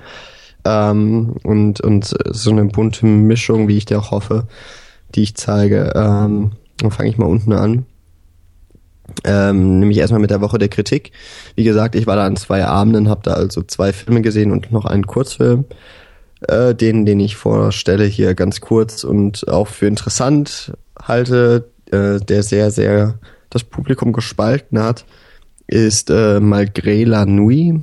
Äh, Despite the Night ist, glaube ich, der internationale Titel. Das ist der Film, den ich eben vorhin schon mal angesprochen hatte, von Philippe Grandrieux das sind, äh, glaube ich, Franco. Äh, ich bin mir jetzt gerade nicht sicher. Ich glaube, mittlerweile lebt er in Kanada, ist aber ein französischer Filmemacher, äh, der sehr experimentierfreudig ist, was, was seine äh, Filme angeht, die vor allem sehr visuell erzählt sind und auch schon mal ja ihre Handlung im besten Falle kryptisch lässt. Das äh, ist jetzt in seinem neuen Film auch so. Der geht zweieinhalb Stunden äh, und handelt im Grunde davon, dass eine, dass der Hauptdarsteller einer Frau, die verloren ist, äh, sucht oder die, die verschwunden ist, sucht. So ist glaube ich besser bei bei Personen. Und ja, das immer wieder getrieben ist von sehr enigmatischen Bildern, äh, häufig von auch äh, Frauen, die äh, nackt sind, von Männern penetriert werden. Äh, eine ein sehr sinnliches Erlebnis und ich würde auch sagen, einfach der Film ist, wie ich das auch erhofft und erwartet hatte, gar nicht so sehr ein Film im eigentlichen Sinne im Kino, sondern wirklich ein Erleben von Erfahrungen, von Sensationen. Ähm, das hat mir eigentlich ganz gut gefallen, vor allem weil dann noch der Filmemacher im Anschluss da war und äh, trotz Jetlag sich zu eine Stunde Gespräch mit äh, eben auch schon so angekündigt äh, Philosophien, wie werden Filme gemacht und so weiter, sich äh, vorgestellt hat. Aber der Film hat eben auch mehr als die Hälfte des Publikums im Laufe seiner Laufzeit verloren. Äh, die sind rausgegangen. Allerdings finde ich das nicht so schlimm, weil ich glaube, das ist auch so eine Art der Filmemacher, die halt sagen, ja gut, äh, meine Filme mache ich nicht dafür, dass sie fertig geguckt werden, sondern ich mache sie halt einfach. Ja. Ähm, also für so die Leute, die, also, soweit ich weiß, hat er noch keinen deutschen Kinostart, äh, kann man sich aber ja mal so noch im, im, im Kopf behalten. Dann ein Film, der vielleicht noch durch so ein paar Kinos dann doch jetzt ähm, auch wandern wird immer mal wieder vielleicht gezeigt wird, ist Der müde Tod. Das ist ein Film, der lief in der Reihe Berlinale Classics. Das ist noch einmal so eine besondere zur, zur Retrospektive. Der müde Tod ist, glaube ich, von 1921, ein Film von Fritz Lang. Den hat höchstwahrscheinlich auch Christian bei der Wiederaufführung schon besprochen in seinem ersten Teil der Retro. Bin ich mir aber nicht ganz sicher. Ähm, der Film wurde jetzt dieses Jahr digitalisiert. Er ist ein Stummfilm, der nur in Schwarz-Weiß vorlag, von dem man sich aber zu, mit zur Sicherheit grenzender Wahrscheinlichkeit sicher ist, dass er, er in Farbe gezeigt wurde, also viragiert und eingetont, ähm, eingetönt. Und jetzt wurde in dieser Digitalisierung der Film anhand von Referenzen Filmer dieser Zeit, von dieser Produktionsfirma, nachkoloriert, also gleichmäßig eingefärbt und äh, der wurde jetzt auf der Berlinale in dieser Form uraufgeführt. Das Besondere da war, äh, obwohl es im sehr ungemütlichen Friedrichstadtpalast war, dass das noch mit Live-Orchester ähm, vor Ort geschehen ist. Und die haben auch eine komplett neue Komposition für diesen Film vorgeführt, die auch sehr zu empfehlen ist. Der Film ist jetzt, glaube ich, auch schon direkt auf Blu-ray und DVD erschienen. Äh, oder dauert vielleicht noch ein bisschen, bis das passiert. Ist aus der, äh, von der Monatsstiftung, die in Wiesbaden sitzt, also hier in Katzensprung von mir entfernt, restauriert worden und haben sehr gute Arbeit geleistet. Äh, ist auch ein sehr interessanter Film, der ja eben zeigt, dass der Tod seines Amtes müde ist, aber sich dann noch, weil er den Mann oder den, den Verlobten der Protagonistin eben mit sich nimmt ins Totenreich und sie den gerne wieder hätte, dann auf eine Art Spiel einlässt und äh, ihr die Aufgabe stellt, von drei Leben, von drei ganz äh, ganz zufällig ausgewählten Leben eines zu retten wenn ihr das gelingt, bekommt sie ihren Mann wieder. Hm. Und ob das klappt, das kann man dann schauen. Der Film ist gar nicht so lang. Äh, aber sehr, sehr schön und wie äh, eben auch mit der neuen Komposition, die nicht immer ganz so ihren klimaktischen Punkt findet, leider. Ähm, doch sehr zu empfehlen. Und dann jetzt noch, um die Brücke zu schlagen, auch zu Genrefilmen, habe ich mir jetzt noch mein Highlight der Berlinale dann aufgespart und das ist Shelley. Der ist, das ist ein skandinavischer, ich glaube vor allem dänischer Thriller-Horrorfilm mhm. Äh, von Ali Abbas. Und auf den habe ich, das ist so der, über den wusste ich wahrscheinlich dann nach der müde Tod noch am meisten, bevor ich ihn geguckt habe, weil ich ein Bild gesehen habe von einer Frau, die hatte so blutverschmierten Mund. Und ich habe eben gesehen, das ist ein dänischer Film. Und ich dachte, ja gut, skandinavische Horror-Thriller, die funktionieren eigentlich in aller Regel. Und ähm, dafür habe ich mich auch nochmal morgens früh angestellt. Mhm. Und habe ihn dann um halb elf in der letzten Vorstellung an meinem, also auch die allerletzte Vorstellung, die ich auf, in Berlin mitgenommen habe, geschaut. Und ich habe ihn dann, wenn ich ihn beschreiben müsste, mache ich das immer so als Mischung aus, ähm, was hatte ich da immer genannt? Rosemary's Baby, das Omen und Eraserhead. Ähm, und das eben alles so in, in so einer skandinavischen Kühle. Ähm, und ja, das war so ein Film, der hat mich genau im richtigen Moment irgendwie abgeholt, weil also er war leider ein bisschen viel zu laut eingestellt. ein bisschen viel zu laut. Also ähm, man hat gemerkt, dass die Boxen an ihren Grenzen arbeiten. Aber äh, der Film hat, der hat nicht mal so richtig viele Schockmomente und auch gar nicht so richtig viele klassische. Also der hat, glaube ich, so einen wirklichen äh, Jumpscare und das war's dann auch schon. Aber jedes Mal, wenn einer von diesen kam, von diesen wenigen, habe ich gebetet, dass der Film mich jetzt erstmal zur Ruhe kommen lässt, weil ich so angespannt war bis, bis in die Haarspitzen, dass ich beim nächsten Schockmoment wahrscheinlich laut, äh, laut rausgelaufen wäre, schreiend und äh, mir die Augen zugehalten hätte. Ähm, ich war selten so furchtsam im Kino gesessen, mhm. äh, dass ich echt sagen muss, super geiler Film. Der hat, soweit ich weiß, auch noch keinen deutschen Kinostart bekommen. Ähm, bisher also nur die Genau, nur Berlinale äh, auf der IMDb. Aber ich bin mir ganz sicher, dass der noch einen zumindest kleinen Kinostart in Programmkinos bekommt. Ja. Klingt gut, klingt gut. Werde ich auch äh, verlinken bei uns im Blog secondunit-podcast.de. Ähm, äh, dann kann man da auch noch mal ein bisschen, ein bisschen weiter reingucken, beziehungsweise sich die Filme vormerken und beten und hoffen und vielleicht auch fordern, dass die alle noch einen deutschen Filmstart bekommen. Mm, meine Empfehlungen sind natürlich im Rahmen der Genrenale, äh, die ich da ausspreche. Ich hoffe auch, dass, also die werde ich auch verlinken und ich hoffe, dass da sogar auch die Kurzfilme selber vielleicht irgendwie schon online sind.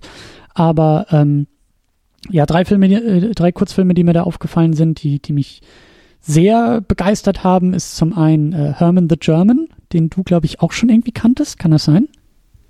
Ja, den hatte ich auch schon mal gesehen, äh, sehr gefeiert.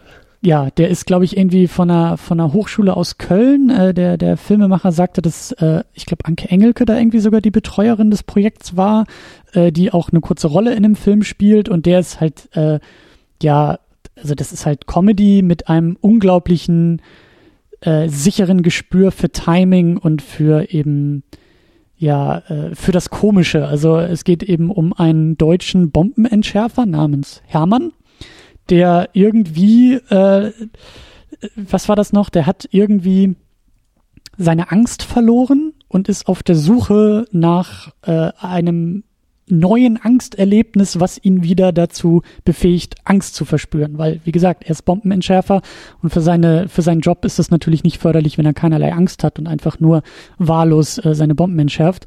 Und das ist unglaublich witzig gemacht. Der ist halt Kurzfilm, äh, aber funktioniert sehr, sehr gut, toll besetzt, toll geschrieben, toll geschnitten auch. Also ganz, ganz viele tolle Gags, auch visuelle Gags, auch Gags im Schnitt. Also äh, ganz, ganz, ganz, ganz wertvoll, ganz, ganz schön. Mhm. Mein, mein größtes Highlight, glaube ich, das, was ich schon erwähnt habe, äh, der nennt sich Venusfliegenfalle. Ein, ein, ja, ein stilistisch starker, kleiner, kurzer, ist auch schwer zu beschreiben. Irgendwie eine Mischung aus Action, Thriller, irgendwie. Es geht irgendwie darum, dass äh, da ist irgendwie eine Prostituierte und ähm, die empfängt da irgendwie ihre Kunden und auf einmal äh, ist da aber noch irgendwie jemand Drittes im Raum und der übernimmt die Kontrolle über den Raum und ist eigentlich nur für seinen Auftraggeber auf der Suche nach dem Zuhälter dieser Prostituierten, um den halt irgendwie umzulegen. Und der Film versprüht halt Coolness in jedem einzelnen Bild, hat eine unglaubliche Ruhe dabei, äh, auch sehr bildstark dadurch und ähm, wie gesagt, also was, was so einfach stilistische, ruhige, genau, an Drive hat er mich sehr stark erinnert. Durch die Farbgebung, durch die Ruhe, durch den, durch den Rhythmus, den der Film irgendwie hat. Äh, unglaublich stark, unglaublich toll. Venus-Fliegenfalle und äh, zu guter Letzt ein, ein äh, Fantasy-Kurzfilm. Ich bin ja kein großer Freund von Fantasy, aber der hat mir sehr, sehr gut gefallen. Äh, Jargon heißt er, glaube ich. Ähm, werde ich auch verlinken, ist auf jeden Fall mit Arte mitproduziert gewesen. Äh, sehr, sehr aufwendig, sehr, sehr bildgewaltig auch. Und da geht es halt um ein äh, also es spielt, glaube ich, irgendwie so im 15. Jahrhundert irgendwie in Deutschland. Das äh, wird auch oft, also der Film ist auch untertitelt, auch im Deutschen, weil sie halt eher so ein, so, ein, so ein Altdeutsch sprechen, was auch sehr, sehr schön ist, was ich toll finde für die Atmosphäre, auch eine tolle Idee.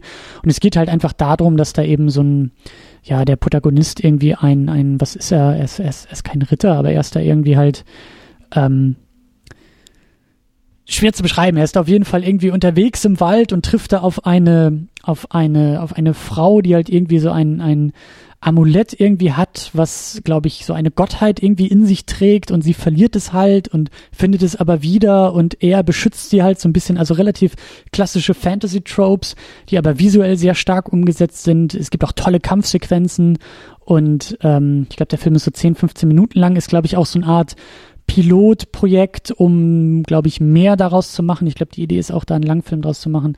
Und der hat mir unglaublich gut gefallen. Also ein, ein, ein Fantasy-Film im 15. Jahrhundert in Deutschland mit irgendwie altdeutscher Sprache und äh, einer tollen Atmosphäre habe ich so auch noch nicht gesehen. Und äh, ja, hat mir auch sehr, sehr gut gefallen.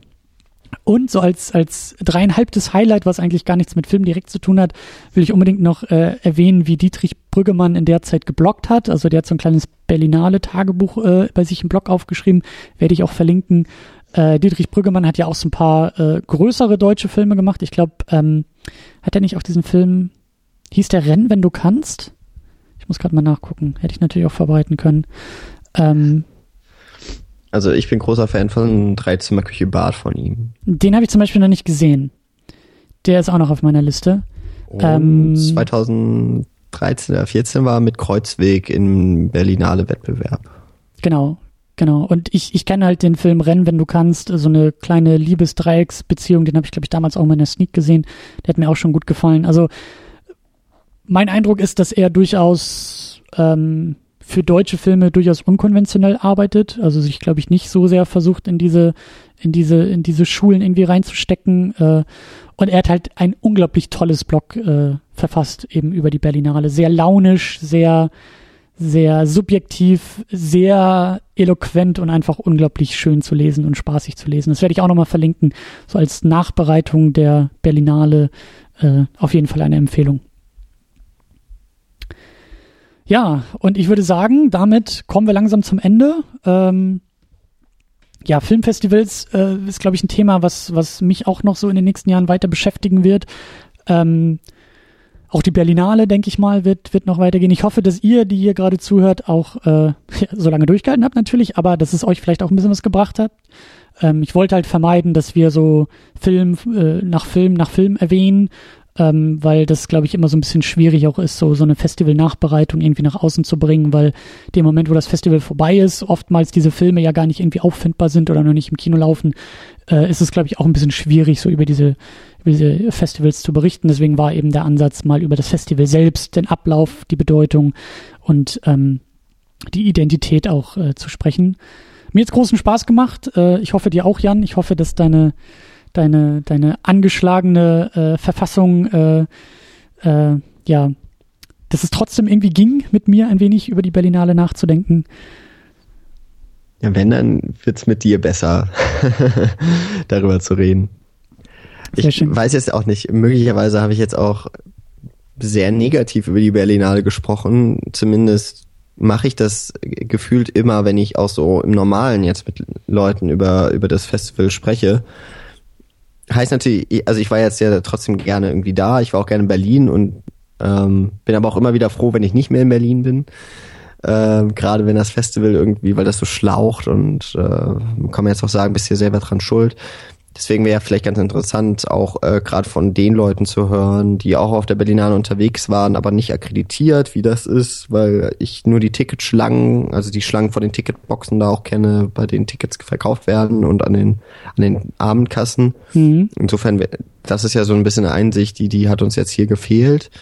Und natürlich auch von jemandem, der vielleicht schon seit Jahrzehnten bei der Berlinale ist. Äh, keine Ahnung, ob die zuhören. Aber dann äh, sehr gerne Diskussion und äh, auch gerne Kritik an meinem Vorgehen, wie ich äh, auf der Berlinale unterwegs bin, beispielsweise viel zu spät frühstücke und so weiter. noch so, noch so äh, Festival-Alltagstipps, so irgendwie, welche Vitamintabletten besonders äh, sinnvoll sind und äh, wie man der Erkältung vorbeugen kann und äh, welche Tee-Thermoskanne äh, die beste ist und äh, sowas ist auch wichtig, ja. Ähm, ja. Ich würde mich auch freuen, wenn da noch Ergänzungen kommen, auch in Sachen Filmfestivals, Festivalbetrieb. Gibt es noch Festivals, die ihr kennt, die äh, empfehlenswert sind, die, die, äh, die wir uns unbedingt irgendwie auf den Schirm holen sollten, die auch vielleicht ganz anders funktionieren, tolle Ideen haben, ähm, egal ob national, international, wo auch immer ihr sitzt, wo auch immer ihr irgendwie gerne ins Kino geht, äh, hinterlasst doch einfach mal ein paar Eindrücke oder auch ein paar Empfehlungen, was eben Festivals angeht. Und äh, das würde mich auch freuen. Ja, damit äh, machen wir den Sack dann wirklich zu und äh, entlassen uns irgendwie ins Wochenende und euch irgendwie in eure weitere Tagesplanung. Und äh, ich sag vielen Dank, Jan, dass du hier dabei warst, dass du mit mir über die Berlinale nochmal diskutiert hast und verabschiede mich bis zum nächsten Mal. Ja, vielen Dank für die Einladung und fürs Zuhören. Bis zum nächsten Mal. Ciao. Tschüss.